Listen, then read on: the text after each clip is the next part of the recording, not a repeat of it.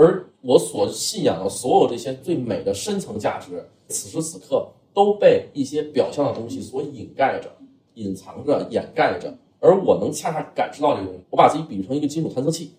我能够探测到土壤之下可能有点什么其他的东西，更宝贵的东西，它在我的内心中不停的躁动作响，让我自己发出蜂鸣一样的警报声。但是身边的人，因为他们没有这个探测器，他只能看到这个土壤，他认为底下什么都没有。那这个时候，我的内在燃起了一种巨大的表达欲，我想挖开这个土，我想把这个东西展现给世人，我想告诉他们，我们脚下踩的土地是世界上最丰厚的一片矿藏，你们不要离开它。所以，所以我才做了这个品牌，这真的是我内心最原始的动力。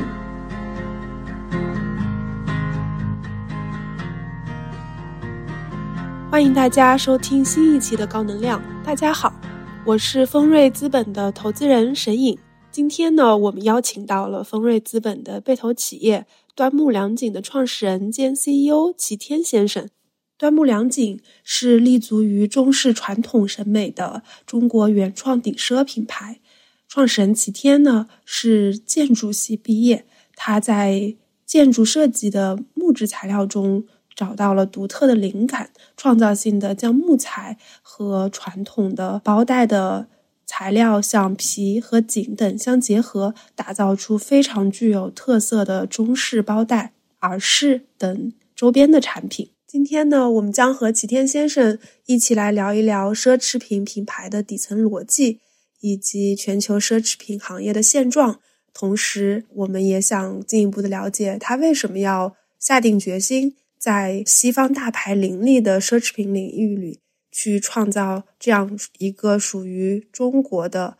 原创的顶奢品牌，以及在这十多年的创业之路上，他遇到过怎样的困难，又是怎样去克服的？今天我们这期节目正是在端木良景深圳万象城的新店来录制。首先恭喜深圳店的顺利开业。那么，我们也请齐天先生和大家打个招呼吧。啊，Hello，大家好，我是多么了解的创始人和 CEO 齐天，然后很高兴能够在这个我们深圳的新店，也是华南的首店，在这个位置跟大家分享一下多么良锦大概在十年以来的一个创业的历程。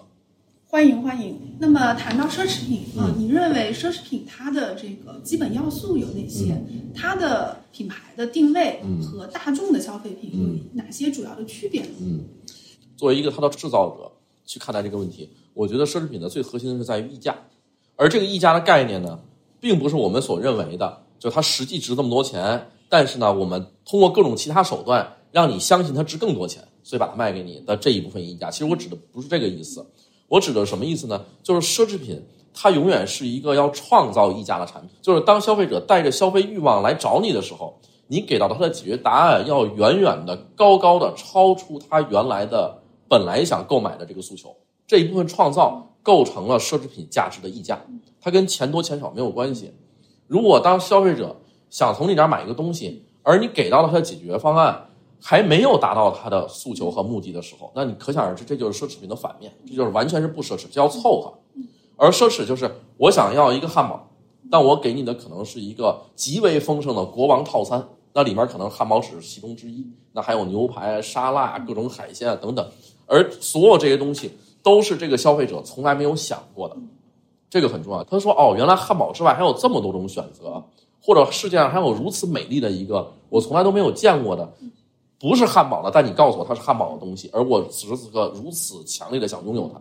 所以这一部分超越消费者原始认知的这部分价值，才是所谓的奢侈品的溢价啊。而我们现在所认为的溢价，都是通过找明星代言或者拍。”巨幅广告，对吧？这种震撼级的广告来市场疯狂砸钱引流所带来的溢价，那个其实并不是它的真实溢价。所以我认为奢侈的核心就是在创造这部分溢价。而端木良锦的产品为什么能够到今天依然成立下去，就是因为当消费者想要一只包的时候，我们给了他一个看似是包，但是实际上它是包吗？也许是，也许不是。但至少让他觉得。哇，这个东西我以前从来没有见过，我从来没有想象过它还能是这个样子，而恰巧它又是如此美丽，我又想如此想拥有它，所以它才构成了所谓奢侈品的合理性。理解呃，那你刚刚谈到了就是这个溢价以及它的创造，那么作为端木良景的品牌，它有别于这些西方的呃，比如说 LV、迪奥这样的已经存在几十年、上百年的品牌溢价。嗯，您觉得这两个溢价之间有什么样的区别？呃，其实本质是没有区别的，在人类的对于好物质追求的这个原始本能上是没有区别的。LV 他们刚开始做箱子也好啊，包括像爱马仕做一只包也好啊，它其实也是让消费者在有铂金之前想的那个包和有铂金之后，这个世界对包的认知产生了巨大的进步，所以他在创造溢价，他才有了自己奢侈品的合理性和合法性。那么中国人做东西其实也一样，只不过我们是在东方这半球去创造属于中国人的溢价。那么中国人就像现在一个消费者，如果我想要一个国潮，想要一种对于中国的传统的再现，那他头脑中勾勒的可能是故宫的一角，或者是某一个名式家具上面雕刻图案。但是端木良金给他的竟然是另外一种东西，而这种东西呢，让他又无可否认于他很中国。所以我们在做这种事情，而这个事情呢，这一部分工作呢，是西方这些品牌永远不可能做到的。其实西方人在创造中国性这件事情上，始终没有为我们做出溢价。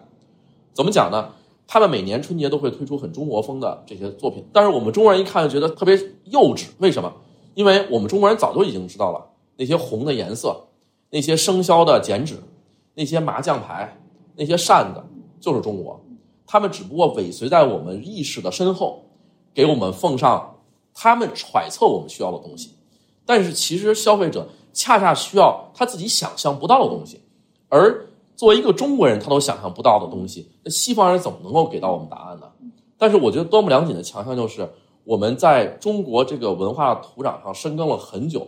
我们有很多同胞可能在普遍的文化认知世界中所看不到的那个中国，所以我们把这一部分中国重新的包装和再现出来，恰恰成为了端木良锦作为一个中国品牌的核心溢价。嗯，这个是所谓的中和西不同的点。你刚刚这点总结的非常好。奢侈品它的这个价值，也正是一个它的对于背后文化的一个充分的一个表达和充分的一个提炼和升华。嗯，呃，那么如果说让你去总结一下端木良锦这个品牌它自己的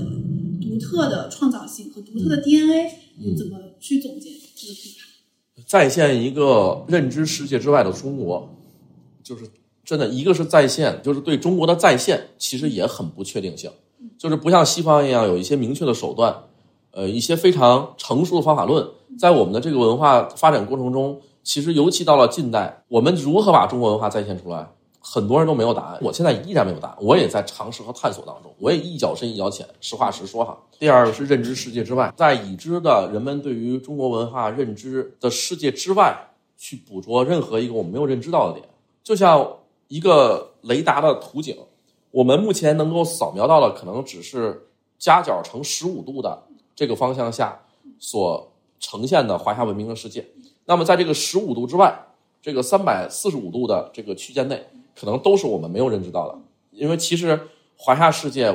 想象就是我们已知的和未知的比例啊，其实远远超出了我们想象的。我们已知，我们现在好像认为我们知道了整个中国，但其实并不是这样的。所以说，在这个认知世界之外的任何一点。其实都有可能成为这个我奉献给消费者的对于中国的一种全新的解释。那么这些点会随着我对中国本身这个母体的不断的熟悉和探究，会产生很多新的特征和特质。很多人听我讲这个中国所谓的这种审美哈，就是去年讲的和今年讲的不一样，并不是我在自我推翻，而是我去年发现的这个点和今年发现这个点可能是完全处于两个经纬度下的。认知，而这两个经纬度呢，又恰恰位于这个我们认知的中国这个世界之外，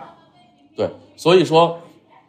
其实端木良锦一直呈现给消费者的也是一个新鲜的端木良锦。比如说，我们在品牌刚刚成立的早期，我们一直在高举高打中国的唐式审美。那现在其实我们也在高举高打，也在做。那么唐式审美里面所包含的这种热情、浪漫、开放性，成为端木良锦的贡献给消费者的一个。核心的美学思想，但是呢，在唐之外，其实有一天，当我们突然间发现，其实唐的艺术不不是一个开始，也不是个高峰，它其实是个结束。而它起始于哪儿呢？起始于可能是两晋，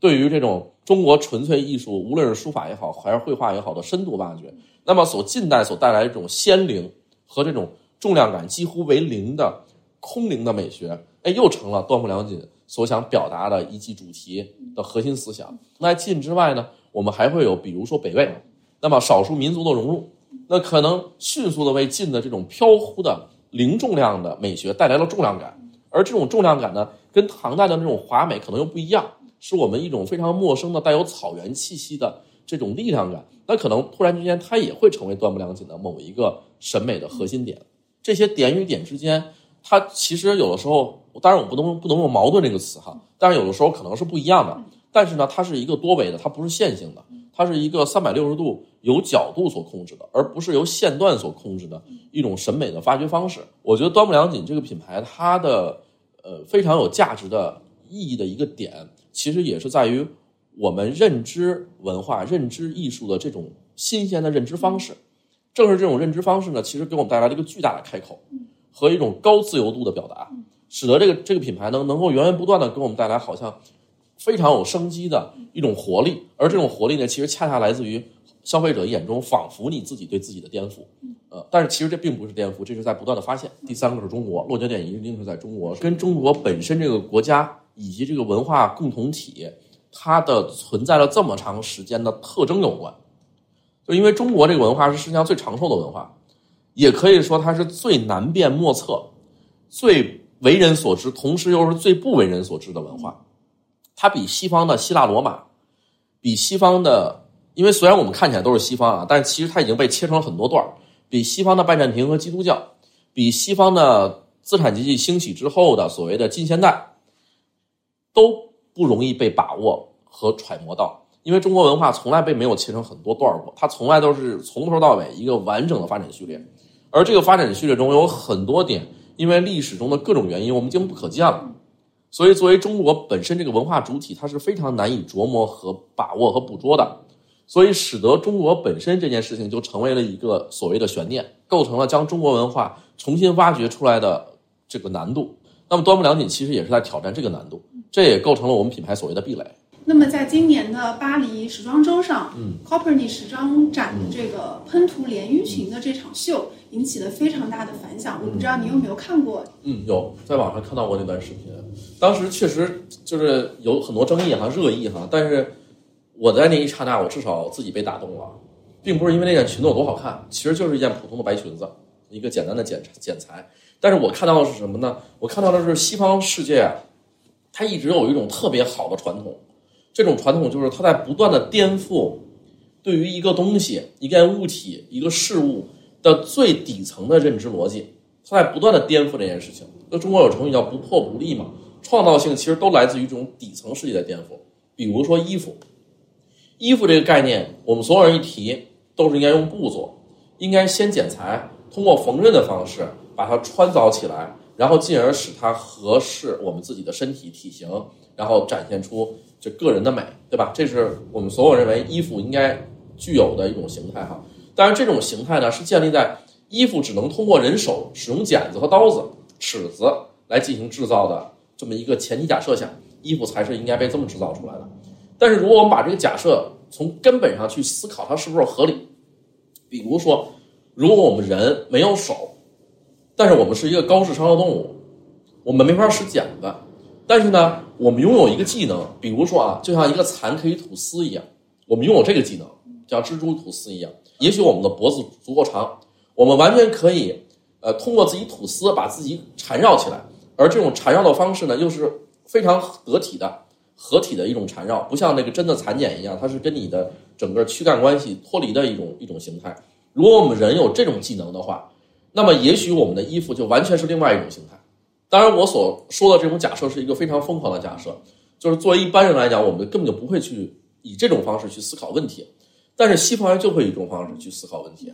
他们用这种方式思考问题之后，他们就会从本质上去颠覆对于服装这件事情的创造方式和创造模式。那其实他用喷枪去喷涂，这就是在颠覆。虽然没有像我说那么绝对去吐丝的去制造衣服，但是大家有没有觉得那个其实就像蚕吐丝一样？因为蚕刚开始吐出来的丝其实是一种液体嘛。遇到空气之后氧化呀或者什么其他的作用，使得这个丝结成茧变成硬硬化以后，然后它就可以牢牢的最后把自己束缚在里面。那么其实这喷涂就像蚕吐丝一样嘛。我觉得它的底层逻辑就是在不断的颠覆传统认知，颠覆传统认知，而所有创造力都来自于颠覆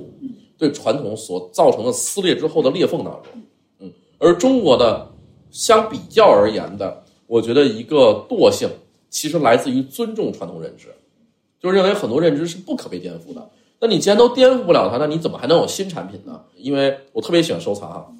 因为收藏里面有很多人跟我说，这个贴老谱、靠老谱是最重要的一个。就中国所谓的靠谱和靠谱，其实靠谱什么意思啊？就是跟过去的东西一样，是最高级的。只要有新的创造和发明，这就会第一，这个最高级一等啊。那我觉得，那你要这么说的话，那我们就永远不会前进了。我们的时代，我们的创造永远不会前进了。而恰恰相反，西方人会去从老从底层去砍断、砍断，所以他们才有不断的旺盛的创造力。而这个秀让我最感动的就是这种创造力的外化，我觉得这恰恰是我们需要的一种精神。嗯，你刚刚提到了几个关键词：颠覆、创造力的外化，还有西方的呃人的这种呃颠覆底层逻辑的这种精神啊。嗯，那么在端木良景这个品牌的身上，其实我们也。恰好看到了这一点，你们用木材去颠覆了人们对传统的现代包袋应该是用皮革或者是布类的材料去制造，呃，这样的一个传统的一个认知。啊，我我们也想了解一下你的这种颠覆来自于哪里？嗯，来自于我觉得第一个一方面来自于可能我的一些专业，因为我本身是学建筑的嘛，一种专业性对我就创造思维这种潜意识的影响。就是我认为一个好东西应该是叮叮当当打造出来的。我们的所有的包包的传统世界是拿缝纫机一针一线缝出来的。我认为可能就是几根木条，或者几个小的钉子，然后或者是一张砂纸、一个雕刻刀，然后通过人手以这种呃雕刻和这个组件的方式所营造出来的。那么这个创造的这种潜意识可能是我的专业属性没有带来的。嗯，然后第二个呢？我觉得可能是我在收藏世界当中哈，我所认知到的中国好物质的制造方式给我带来的潜意识，就是因为你看，比如中国人擅长造什么呢？我们的建筑，当然我不说了，这是我的专业哈。然后建筑之外，我们擅长造造什么？造家具。中国人的家具其实永远都是线条、点线面的结合嘛。其实它在结合的地方就是我们榫卯嘛，就是叮叮当当的方式做出来的嘛。包括我们中国人这个善于做陶瓷。善于做瓷器，而所做出的这个瓷器其实是完全通过人手和材料之间的这种互动，这种皮肤之间的这种互动所带来的灵感，包括我们的紫砂壶。所以中国人非常适合这种以这种肌肤与材料之间深度的接触，然后再通过对于这个工具的恰到好处的使用，但是材料本身却非常的非常的不受限制。因为中国是一个非常善于使用自然材料的。带有强烈的自然主义情怀选材的民民族，呃，所形成的这套制造体系，而我觉得木头所还原的这套框架体系、雕刻体系，能够为我们带来的包包的一些全新的视野，对端木良锦对我的创造非常重要，所以我就把这些东西迁移到整个品牌世界的内部，才成了端木良锦所今天所看到的这一派气象。呃，那么我们也了解到，有一些我们的顾客，他们在惊叹于端木良景的创造性、颠覆性以及它的这个代表中式美学的呃这样的几个特征之外，呃，同时也会感叹，那么用木材来做包，它的实用性会不会比用传统的皮革或者是呃这个布艺来做包会要降低很多？以及你们在包的实用性上的这个考量是什么样的？呃，我觉得首先。就是在木头材料做包实用性的这件事情来讲，它肯定不如皮革。我可以非常直截了当的回答，不用掩饰。对，但是问题是我们要考虑一个底层逻辑啊，就是实用这件事情本身是不是奢侈概念的范畴？其实实用本身是反奢侈的。我刚才也说了，奢侈是一个提供溢价的过程，而端木良锦想做的一件事情就是创造想象之外的世界。所以实用并不是我们唯一要考量，或者说我们第一要考量的一件事情。而呃，我觉得拿下一只包。让这个人在一个光彩熠熠的场合下，如何变得更美、更中国这件事情更值得我们去追求。而木材这种材料在这件事情上发挥了极大的价值，所以我会两害相权取其轻，两利相权取其重，所以我会选择木材作为我们的这个主选材质。嗯，非常的同意啊！就其实我们刚才也不是说呃去这个诟病木材实用性上的这个缺点，而是我们其实是想要去寻找就是这个木材。它怎么去突出它的特色？你刚刚也有讲到啊，是在特定的场合体现这个代表东方的、代表中国的美。那么，如果让你想象一个情境啊，你最希望端木良景出现在一个什么样的场合？呃，去匹配什么样的一个呃使用人群？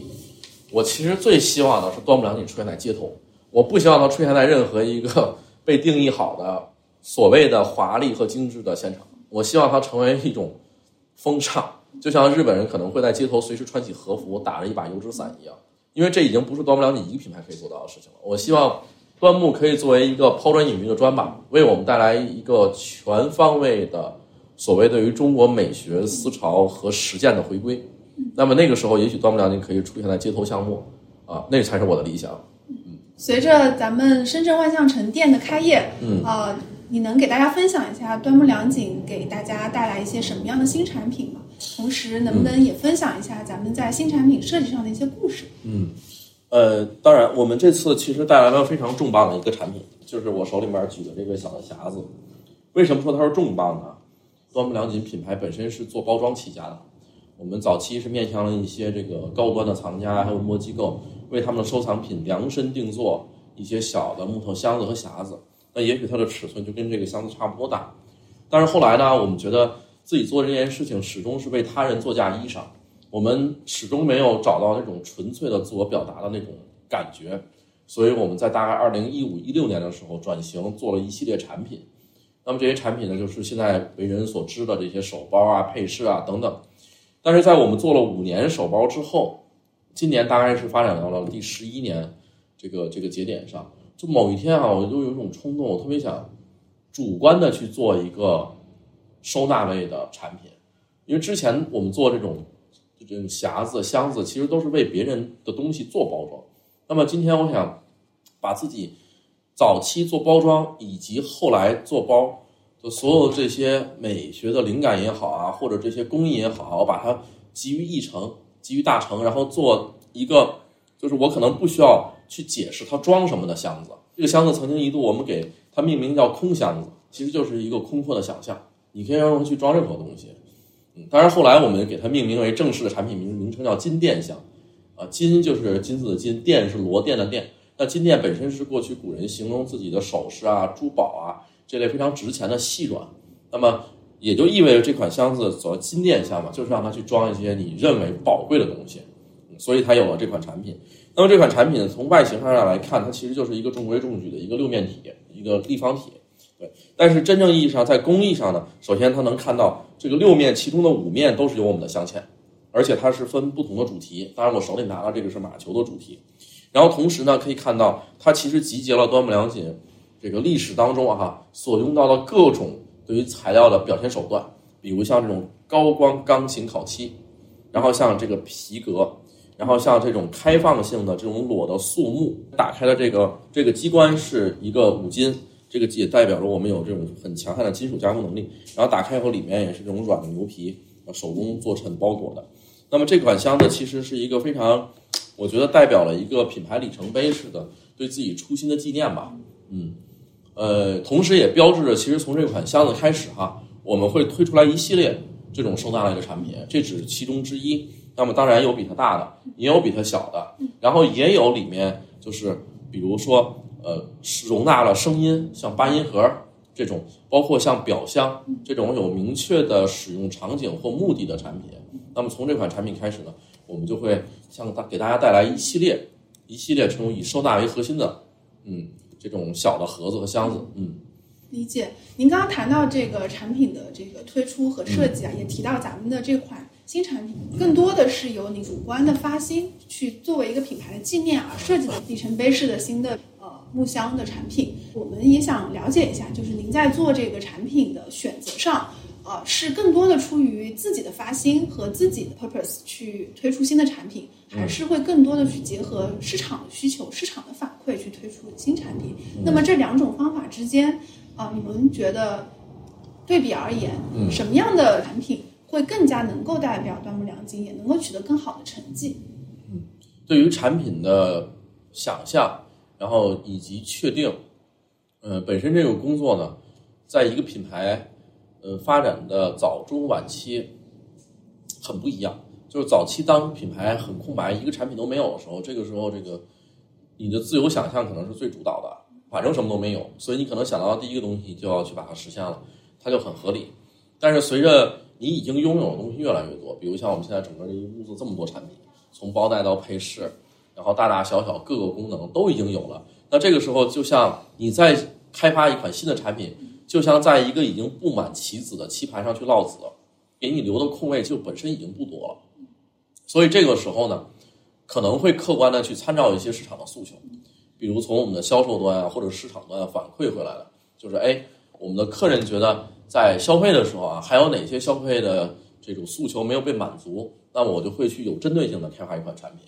那比如箱子，其实就是有客人知道端木良金的早期历史，对我们做的那些小盒子带有一种执着的这种这种向往，嗯，所以说消费端的销售顾问啊会反馈给我这些信息。所以我也助推了我去做这款产品，但是呢，不管客观世界给我反馈会是什么样的声音，让我听到，我在主观世界里面这款产品是否放行，就是其实一直也存在我自己的标准，就是至少呢，一款产品它会让我有这种兴奋感和这种激情去做，我才最终愿意去做。就如果一个东西是仅仅是别人提出来，但是我想起这东西昏昏欲睡，我对它没什么感觉。然后在我自己的朦胧的意识当中，我也想不出来一款产品，呃，无论是从档次定位啊，还是从它的这种美的风格，能够让我激动，我可能也不会去去做。所以现在其实开发和定位一款新产品，确实是越来越难了。就一定是当这个客观世界和主观世界的诉求合而为一的时候，我才能确定下来一款产品，然后才能够给我自己带来动力去继续创作。嗯，而我认为一个好产品其实一定是。疯狂和大胆的，它一定是在这个产品概念的底层逻辑上去拆解这个传统所给你带来的定义的，嗯，这样的话你才能够一直引领着消费者和市场往前走，去开辟一个未知的世界，而不是在已知世界中不断的去重复和循环。就是其实，在很多的这个消费者心目中，端木良锦的产品，它确实是一个独特的存在。它的整个美学的理念，它的材料的选择都是非常的大胆和前卫的，所以我们也非常好奇，作为品牌的创始人以及设计师，啊，你在寻找你的灵感的时候，通常它是一个什么样的一个过程？它的这个灵感的迸发，嗯啊，是由什么激发的？是由有什么这个呃，去促使你产生这样天马行空又非常的热烈奔放的这样的设计？我虽然我作为设计师说这话可能会有点主观哈，但是在我的个人认知世界中，我认为所有的设计和产品，其实都是对你生活中所获得的这种冲动的折射。就是如果你是一个生活中首先在产品之外的世界中没有冲动的人，你就无法把你的冲动通过产品传递给你的客人。你所做出来每一个设计都是职业性的，咱说难听一点，都是行活，都是为了混碗饭吃的。它不是为了你的主动发声和表达才去做的。端木良锦目前的所有产品世界，你们前看到的这些颜色、花纹、形象、光泽，都是我的个人世界中除了产品之外的其他的方向，哪怕某一些很不为人知的小的角落，我所获得的感动和冲动的折射。有些人说如何长久的保持自己的设计灵感和才华，其实我觉得很简单，就是。这个东西不需要保持，你只需要在产品之外的世界中不断的让自己感动。那么这些感动可能是通过自己的一种兴趣爱好，可能是通过自己的一种生活方式，可能是自己生活中事件不停的对你冲击，给你造来造成的对世界和人性的认知。那么这东西可能很抽象，它可能是当你痛哭流涕的时候，或者是这个仰天大笑的时候，或者当你被一种美所包围。所倾倒的时候的那种情绪的一种转化，变成了另外一种形式、另外一种颜色、另外一种材质，让它通过另外一种东西重新还原给这个世界。那么这个东西就是你设计的产品。嗯，所以我其实一直在自己的生活当中特别怕自己陷入一种循环往复、枯燥无聊、沉闷而疲惫的去适应的这么一种状态。我希望不停的给自己制造惊喜和兴奋，哪怕这种兴奋可能是超越世俗认知之外的，一种体验。但是我觉得这个是保证我所设计的每一款产品让它生命一直顽强和坚韧的一种非常有效的方式。嗯您刚刚提到了几个关键词啊，这个冲动、感动，嗯，和这个设计的灵感是密切相关的。那么你能不能跟我们分享一下，就比如说最近的灵感和冲动，它的来源嗯，明白。是在哪里？或者也可以分分享一次你觉得由这个生活当中的感动也好、冲动也好，带给你的设计灵感，让他创造出的一款你非常满意的产品。我觉得可能所有人都能体会到一点，也确实为我的产品带来了非常多的改变的，就是疫情。其实，在刚开始的时候和后来的时候，我们的心态是完全不一样的。就刚疫情刚来的时候，我们把它当成一种 breaking news，一种应激性的灾难。但是三年过后，我们发现，其实我们是在慢慢的去适应。那么，当这种适应性变成了一种禁锢，我觉得已经深深的影响到了每个人的内心。所以今年在疫情解封之前，当然这款产品还没有上市哈，但是我们出来了一个系列叫花间系列，花就是花朵花，间就是这个空间的间，什么意思呢？我觉得在这种萧条大环境下，我们唯一能做的就是改变一种生活态度，让自己重新为自己去做点什么，使得自己的内心尽量的舒适一些。而花间本身这两个词来自于什么呢？来自于五代时时期啊，一派词人他们在花间月下去享受那种短暂的甜蜜和那种所谓的小确幸给人带来的这种幸福感的熨贴和抚慰，所以他们的词一改唐代的那种壮阔、浪漫主义、家国天下，包括像现实主义的这个东西，他们重新审视自己的内心，向内去平衡自己的精神世界。比比如像李煜，虽然遭受了那么大的挫折和失败吧，在那么一个禁锢的环境下，他依然会咏叹那些春花秋月，啊，会依然咏叹那些世间的低头的月下的美好。所以我就称了一个花间系列。当我做这款产品的时候，虽然最后展现出来的是一种甜蜜的状态，但是其实并不甜蜜。而所有的甜蜜是怎么展现出来的？是你在痛苦当中，你想寻求那种甜蜜感所展现出来的。你想了甜蜜的东西，你是做不出甜蜜的。当你缺少甜蜜的时候，你想努力的通过一种东西去还原它的时候，你恰恰能做出这种甜蜜感的东西来。这就是一个所谓的，就是事实、时代或者我们自己人生境遇的起伏，为我们的设计带来不同，啊，带来新意的这么一个例子。这个我相信所有人应该或多或少也能感受到。你刚刚讲到的是疫情期间创作的一个心路的体会。那么回顾端木良景，呃，成立十一年的这个时间啊，你最怀念什么样的一个创作状态？能和大家也分享一下？其实创作和商业是完全两回事儿。现在很多人看我觉得，第一个我在做一个品牌的主理人，这个是摆脱不了很多商业行为的。然后第二个呢，我又是一个品牌的主创设计师，这个是摆脱不了创意的。其实这两端是在不断的在我身上发生着矛盾的你扭曲和碰撞的，而这种碰撞其实很痛苦的。而我如果说真正意义上怀念什么或者憧憬什么，我更愿意坚守在设计和创意这一端。在整个品牌早期的一些时候，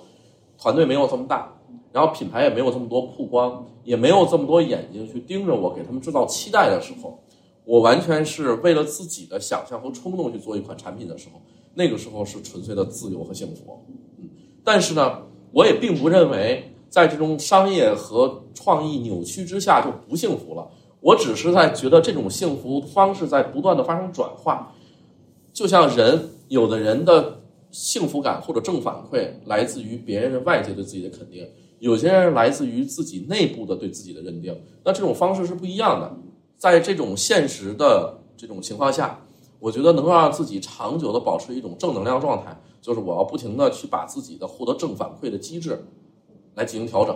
嗯，所以如果你单纯的问我主观世界向往什么，那我可能向往自由的创造。对，但是毕竟现在一切都在发生着变化，而我自己也在通过各种手段调节自己。我觉得每一个阶段都有让我自己难忘的，并且可能在以后会无限回忆的这么一种状态。其实此时此刻也依然是这样。嗯那么端木良景从最初的北京七九八店，到北京王府中环，再到北京国贸，以及这两年又开启了南京门店，以及现在我们刚刚开业的深圳万象城店。啊，在这一系列的这个拓店的过程当中啊，你们感受到的这几年线下的商业的这个变化是什么样的？以及线下的这些啊比较顶级的商业体，他们对于国产奢侈品品牌的态度又发生了什么样的变化呢？我觉得他们对于国产奢侈品的态度啊，这个决定权不抓在他们手里面。首先，第一个，我们就没有国产奢侈品品牌，就是在端木的身影出现之前，或者在之中，因为他们没可能没有看到我们，或者没有如此去定义我们，我们不管。总之，就是在他没有发现我们之的时候，可能就就没有他他没有选择，并不是不想疼自己的孩子，而是自己没孩子，孩子都是别人别人的孩子，对。但是呢，也或多或少的在商业上会有一些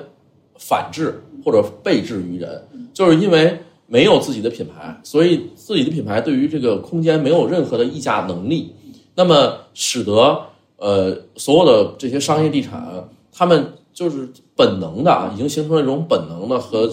惯性了，思维惯性了，会导向几个这个世界头部的奢侈品集团。那么他们在布局商业的时候，因为没有选择嘛，所以无非就就是西方阵营之中的选择而已。呃，但是当他们发现啊有一个品牌叫端木良锦。然后或者或者呢，在某一定程某一个程度上认可了我们产品的时候，其实他们往往有的时候比我们还高兴，因为他们发现了一个属于自己的孩子，所以他们肯定会，呃，做了很大努力，包括像申万也是一样的，非常非常力挺和支持我们，做了很大的努力去给我们创造一个尽量好的落位空间。但是因为这个时候呢，呃，西方的这些品牌对于中国本土商业资源的抢占，已经非常的极端了。能够留留给我们的空间并不多，就相当于这个床床位都已经给别人家的孩子占满了，但此时此刻你发现了一个属于自己的孩子，那那因为毕竟床位都已经被人占占上了，而且我们要尊重一个商业上的一个一个一个合同和契约精神，所以也不可能把别人家孩子扔下去把把你扶上来，而且确实也可能人家孩子吃的更饱，睡得更足，体量更大，人家睡张大床也没什么可可非议的，所以呢，给我们可能在边上安排一张小床让我们睡。这这些底层逻辑，其实我已经很自洽了。我把这件事情已经想得很明白了。所以在有的时候，可能尤其在头几个店的时候，我们的落位选址可能没有那么理想，但是我们依然会咬着牙去做。对，因为如果没有这张床位的话，那可能我们就没有一个自己生长的空间。那你得不到良好的休息，你以后怎么能掌过别人呢？先从一个这个末位做起，带着一个，我觉得。都不敢说是挑战者，我觉得就是我们在努力的发展着自己，在尊重别人的同时，也尊重自己的这么一种心态，去做好每一个商业行为。呃，也许会有一天迎来真正意义上属于中国奢侈品的机会。嗯，所以我现在就是以这种心态去去做。其实我们还是可以看到，西方的这些奢侈品大牌还是占据了绝对的主导的位置啊。那么，你能否也谈一下你对这个现状的一些看法？认为呃，咱们品牌未来这个要想要追赶啊，这个头部的这些西方品牌，你认为需要去做些什么？以及啊，你觉得整个中国的奢侈品也好，就是时尚品也好，啊，整体需要去提高的是什么？嗯，这是一个非常宏大的话题。这个话题呢，已经超越了一个品牌能做什么的这个定义域。呃，首先呢，目前的现状啊。就是西方品牌占据了奢侈品世界的基本全部，那么中国品牌像端木良锦一样的，当然我们也不硬性生硬的把自己定义成所谓的奢侈品品牌哈，但是我可以把它定义成一个出产好物质的一个或者说人类消费世界顶端的产出产这些产品的品牌，确实是凤毛麟角啊，而这个情况呢，还恰恰发生在我们中国人自己的土地上，所以这就是我觉得是很。让人想起来是很难受的、很无奈的一个情况，而这个情况呢，其实构成了我做这件事情全部使命感的底层动力的来源。如果是我纯粹的为了自己而生活而工作的话，那也许我会选择一种更加纯粹的艺术化的道路。但是，其实中国并不缺顶尖的艺术家，这个我们都知道。放眼全球，无论是从几百年前还是到今天，一直到今天，当代艺术，中国在中国艺术家在世界成功的非常多，但是中国品牌在世界上成功的却非常少。所以，为什么作为集体，我们在消费品世界的顶端的身影和形象如此失败？这件事情给我带来了全部的使命感的动力。所以说，这件事情看如何认知。如果你看对我意味着什么，那就意味着此生的使命和动力。嗯，至于怎么改变这个现状，这个真的是一个非常宏大的话题。简单来讲，我觉得这个问题奢侈品能不能做成，其实是一个赌国运的事情。它已经不简简单单是赌自己的命运，就是这已经是超乎了你的命运选择。我们能做的只是这个宏大话题中的非常有限的一部分。但是如果我们不做这一部分，国运来了，我们也跟不上。所以说，在这件事情上，我觉得就把这个任务一分为二，我们能做什么我们就做什么，做不了的那一部分，我们交给时代、交给国家去做就好了。我们这一路走来，也看到了端木良景从七九八的一个 studio 店走到今天在深圳的万象城的一个比较核心的位置的露出。虽然说，呃，可能在很多的消费者和观众看来，啊，这是一个呃理所当然的一个露出，但是他们可能看不到的是端木良林这么多年以来这一步一步走来、力争往上游的这种精神。那么，我们也想再了解一下你们在与线下的这个呃这么多的从北京到南京再到深圳，嗯的这些消费者交流的过程当中，嗯啊，你们发现的这个消费者他们这几年的这个变化又是什么样的？能分享一下吗？因为这几年其实就一网打尽了疫情这三年。首先，它底层肯定会有一个人人群结构，随着这个年轻人不断的更替，这个所带来的一个社会脸谱画像的改变。但是这种改变呢，又被上层蒙罩着所谓的疫情为全部人类、社会、世界人类所带来的消费欲望的萎缩所笼笼盖了。所以你很难再透过这层滤镜去审视底下的这个到底是发生了什么真实的变化。所以我只能说，此时此刻我去臆测一下，因为毕竟人群在变得不断年轻嘛。嗯，我觉得首先呢，如果简单的来讲啊，现在的消费者变得越来越爱国。当然，这“爱国”这两个字概括的有点简单和粗暴。而我想说的就是，这种爱国来自于他们可能更加中立和抽离的去看待西方和世界。对，这点是事实发生的。他们是不是对中国更燃，我不敢保证。但是他们对于西方的燃，不像我们八零后一样带带着盲从的色彩去看，因为很多人其实从国外自主的选择回国的，他们看过世界，不像当时的中国人一样，在这个中外隔绝状态当中，不断的意淫着西方的美好。所以，其实我们更多的年轻人在非常客观和抽离的中立的看待西方和世界，使得他们能够更加客观和中立的看待中国自己。那么，所谓的这种中立感带来的，其实就是我刚才所谓的简单粗暴的爱国。当然，如果要让他们变成真正意义上的爱国，我们要做的一件事情就是国家要值得他们所爱，这个是非常重要的。就他们现在已经是中立了，已经变成一张白纸了。但是如果中国没有展现出来比西方更好的那一面，那么他们这种中立可能就会一直持续下去，甚至将来可能会进而导向西方。所以我们现在要做的事情就是让中国，不管是从品牌这一端，还是从什么其他的方面，展现出来比西方更可爱的这个画像和脸孔。那么，只有当这一个底层逻辑成立的时候，那么所谓的爱国才可能真正意义上被激发出来。这是我我对现在整个这个消费人群一个趋势的认知。嗯，但是这边我可能有一个呃相对有个挑战性的话题，就是在于说呃。你认为这些消费者是因为爱国才会来去购买一个端木良锦这样的一个中国奢侈品品牌吗？以及你认为这些消费者呃去购买这些海外品牌的时候，它背后的逻辑是同样的吗？还是说很多人他购买奢侈品，比如说买一些西方大牌的时候，他当心中的诉求其实和爱不爱国是不是不一定有密切的联系？嗯，呃，首先。他是不是因为爱国而购买端木良锦这个问题啊？我的回答是这样的，就是他其实并不是因为爱国买端木良锦，而是他在端木良锦身上看到了中国值他所爱的那个点，而这个点其实往往都是一些新鲜的点。假设一下啊，如果端木良锦是一个所有人都认知世界之内的、已知世界之内的所谓的中国，他们是不会买端木良锦的。比如我们的秀水街。有很多中国刺绣，当然我无意贬低人家啊，一点都没有贬低人家。但是我只是想说的是，那一个所谓的中国是已知世界内的中国，